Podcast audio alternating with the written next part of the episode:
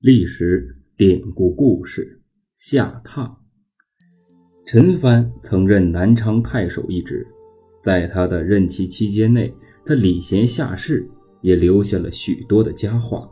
当时南昌有一个名字叫做许志的人，他学富五车，而且还有着很高的道德修养。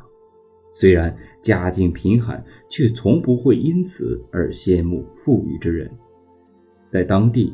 他也有着很高的威望，地方上也曾多次向官府推荐于他，可每次官府都给许之安排的官职，他都婉言谢绝，仍然坚持过着自己清贫的日子，因此当地一些百姓称其为南州高士。陈蕃到此任职后，听闻此人非常重视，诚恳地邀其一叙。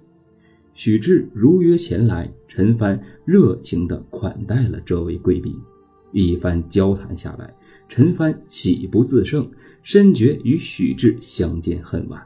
为了能和许志痛快地畅谈，陈帆特意让人在家中安设了一张榻，这也就相当于我们今天的床。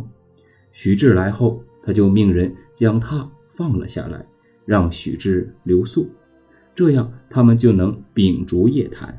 许之走后，就命人将这张榻悬挂起来，以待下次之用。当地的百姓得知太守设榻留宿许之，谦虚求教后，都赞不绝口。后来，人们就将太守这一做法称之为下榻。久而久之，后人们就把留客人住许统称为下榻。这便是下榻的故事。